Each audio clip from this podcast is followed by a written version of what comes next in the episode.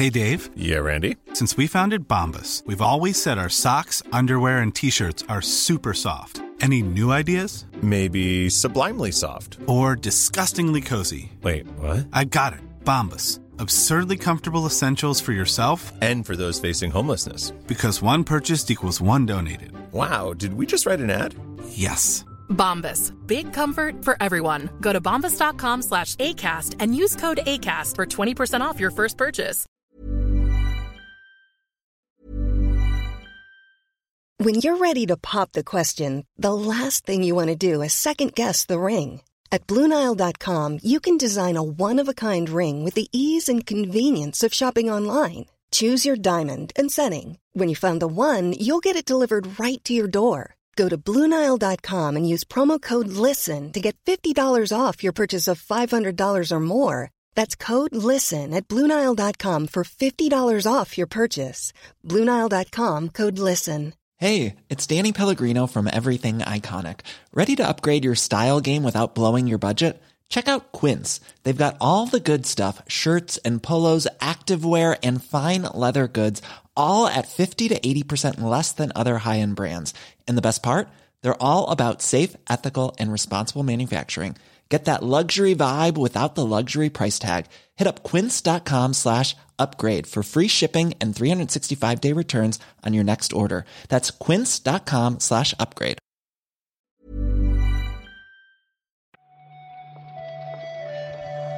Buenos días, bienvenidas y bienvenidos a una nueva recarga activa. Hoy es jueves 5 de octubre de 2023, yo soy Víctor Martínez y hoy me toca a mí comentar eh, en solitario las noticias de la mañana. Mis compañeros están ahora mismo preparando la grabación del podcast Reload, que es hoy, ya sabéis, el sábado lo tenéis en Patreon y el lunes en abierto. Pero bueno, mientras ellos eh, preparan todo eso, vamos a comentar si os parece eh, alguna noticia que ha salido en las últimas horas que creo es, que creo que es interesante.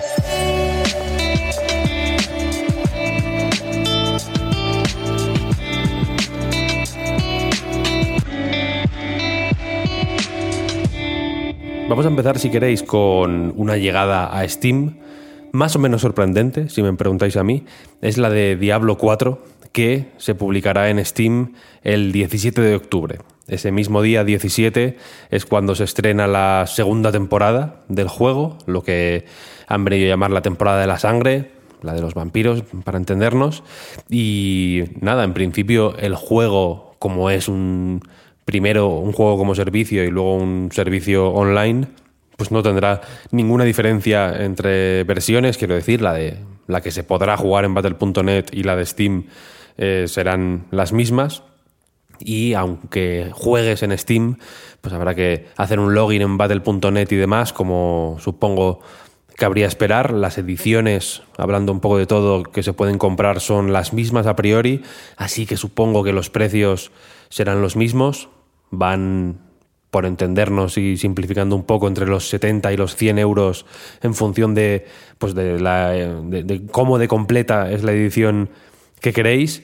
Y bueno, supongo que es sorprendente porque Blizzard suele ser bastante más recelosa con el, con el tiempo que pasa entre que sus juegos abandonan Battle.net, que al final es su launcher y es donde un poco, bueno, lo usamos así un poco de medida mmm, de aquella manera del éxito de un juego de Blizzard, ¿no? Cuanto más tarda en salir de Battle.net, se supone que es que menos lo necesita.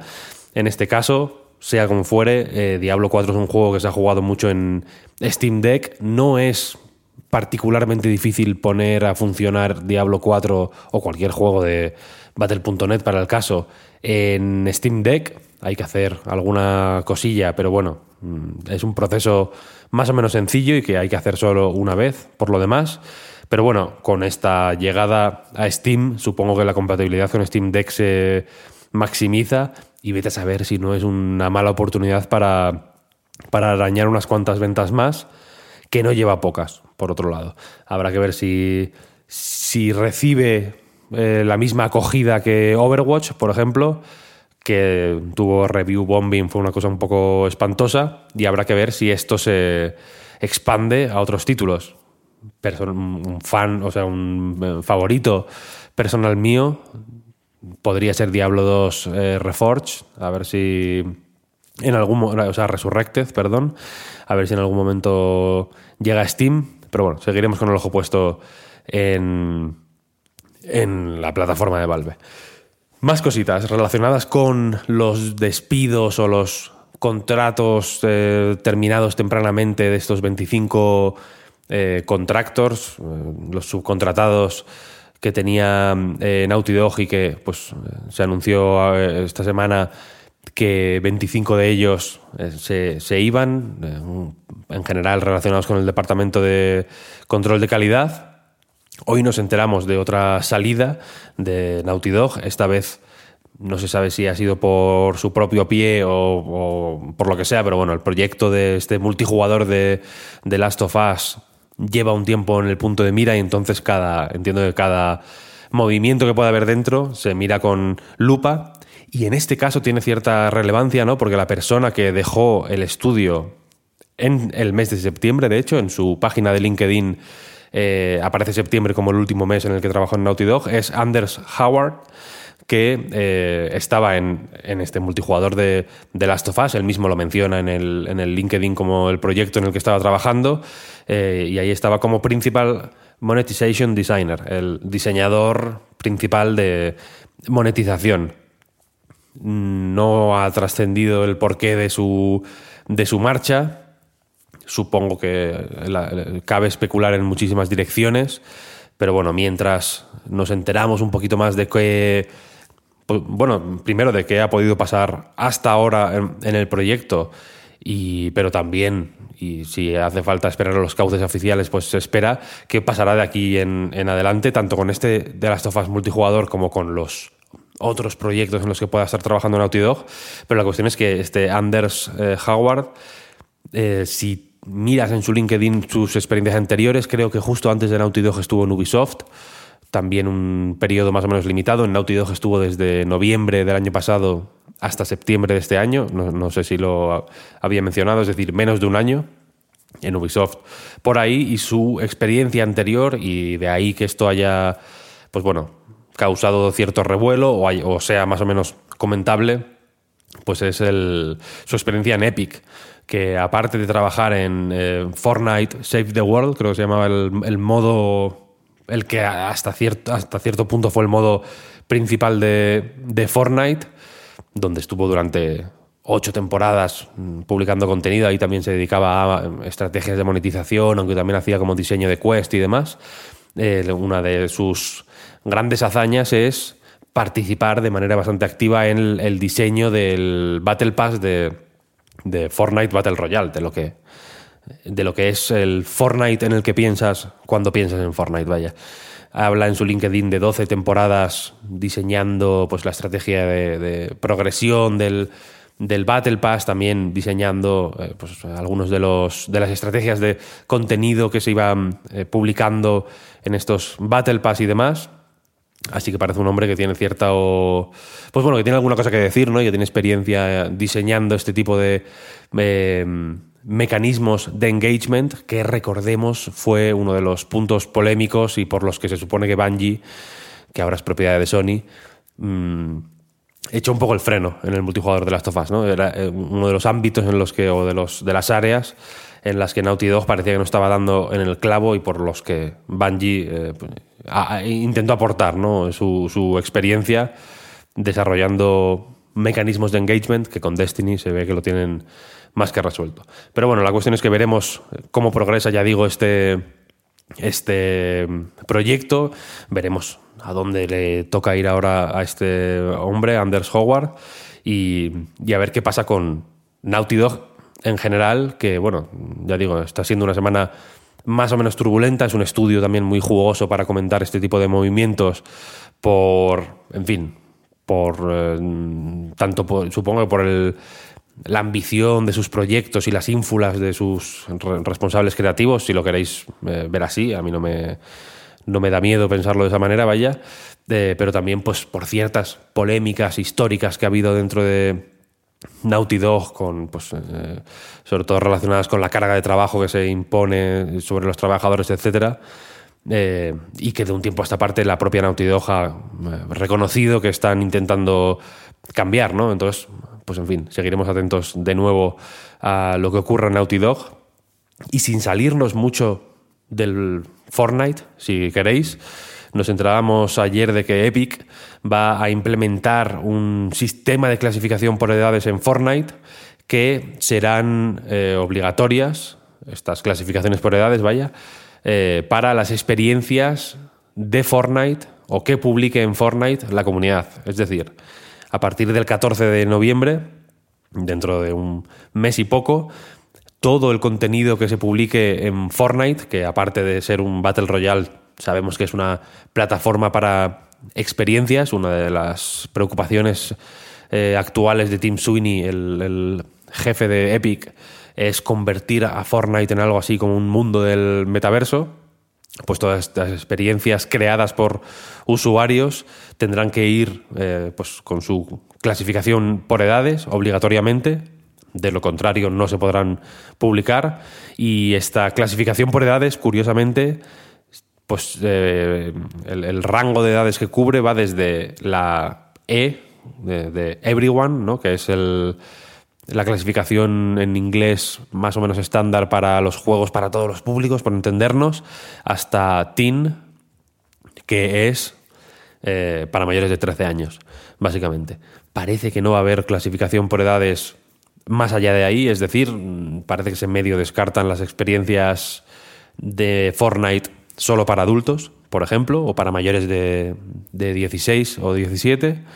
Y la cuestión es que para eh, poner en marcha este plan, eh, Epic ha anunciado una colaboración con la IARC, la International Age Rating Coalition, una organización pues, que se centra en, las clasificaciones por edades de, contenidos eh, de este tipo, ¿no?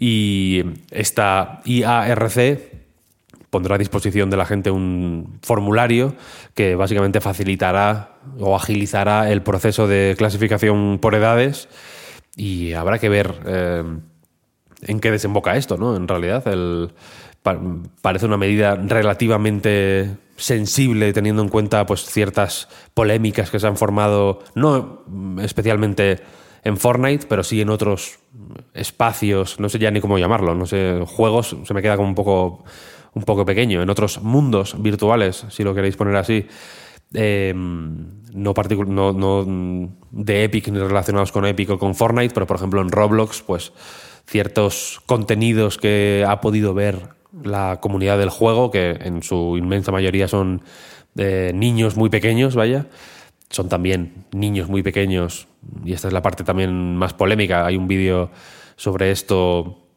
que os recomiendo ver de, People Make Games, un canal de, YouTube de un ex Eurogamer que es eh, muy muy fino, en el que se habla en este vídeo, digo, de, pues de la mano de obra infantil, básicamente, que, crea contenido en Roblox, dentro siempre, evidentemente, de unas eh, guidelines y de una legalidad, de una de estas legalidades que a veces parece que están bailando un poco entre, entre la línea de lo moral y lo no tan moral, en realidad, ¿no?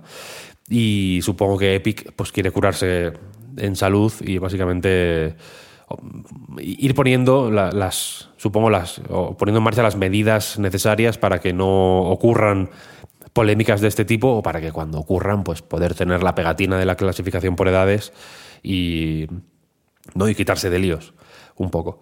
Y nos vamos ya de Fortnite por fin, casi nos vamos de la recarga activa, vamos a terminar, si os parece, con un nuevo lanzamiento.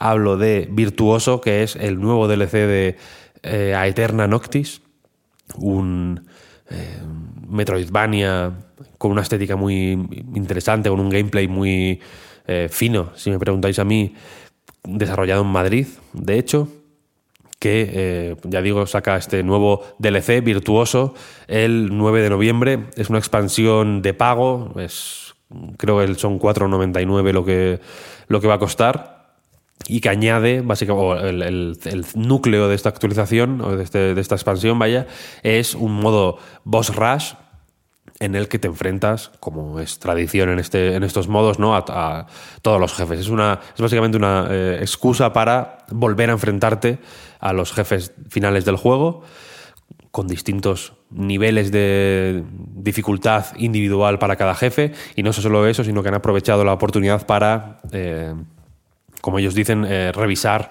el comportamiento y la cadencia de ataque de los jefes, supongo que para crear experiencias más y menos eh, difíciles que, las, que la estándar del juego. Y nada, parece que el propio estudio habla de que es un modo que la comunidad pedía mucho. Y, eso, y es la primera expansión de pago después de una eh, anterior que salió hace un tiempo, que era gratuita y que básicamente le daba un push de oxígeno a un juego que sorprendió mucho en su momento y que parece que ha tenido eh, pues bueno, desde luego ha tenido suficiente éxito como para garantizarle nuevo contenido durante un buen montón de meses. ¿no? Este juego salió el año pasado, así que eh, si siguen trabajando en él, supongo que es buena noticia. Nos alegramos por el equipo y a ver cuál es su siguiente proyecto. Y hasta aquí, ya dejo de hablar. Gracias por escucharme. La recarga activa de hoy eh, nos vamos a grabar el reload, ya digo, mañana de todos modos hay otra recarga activa, no os olvidéis. Y, pero por ahora nos despedimos, o me despido, vaya, yo soy Víctor Martínez, ya digo, muchas gracias por escucharnos y por apoyarnos en patreon.com barra Reload, si lo hacéis, si no, echadle un vistacito y en fin, sea como fuere, nos escuchamos mañana. Chao, chao.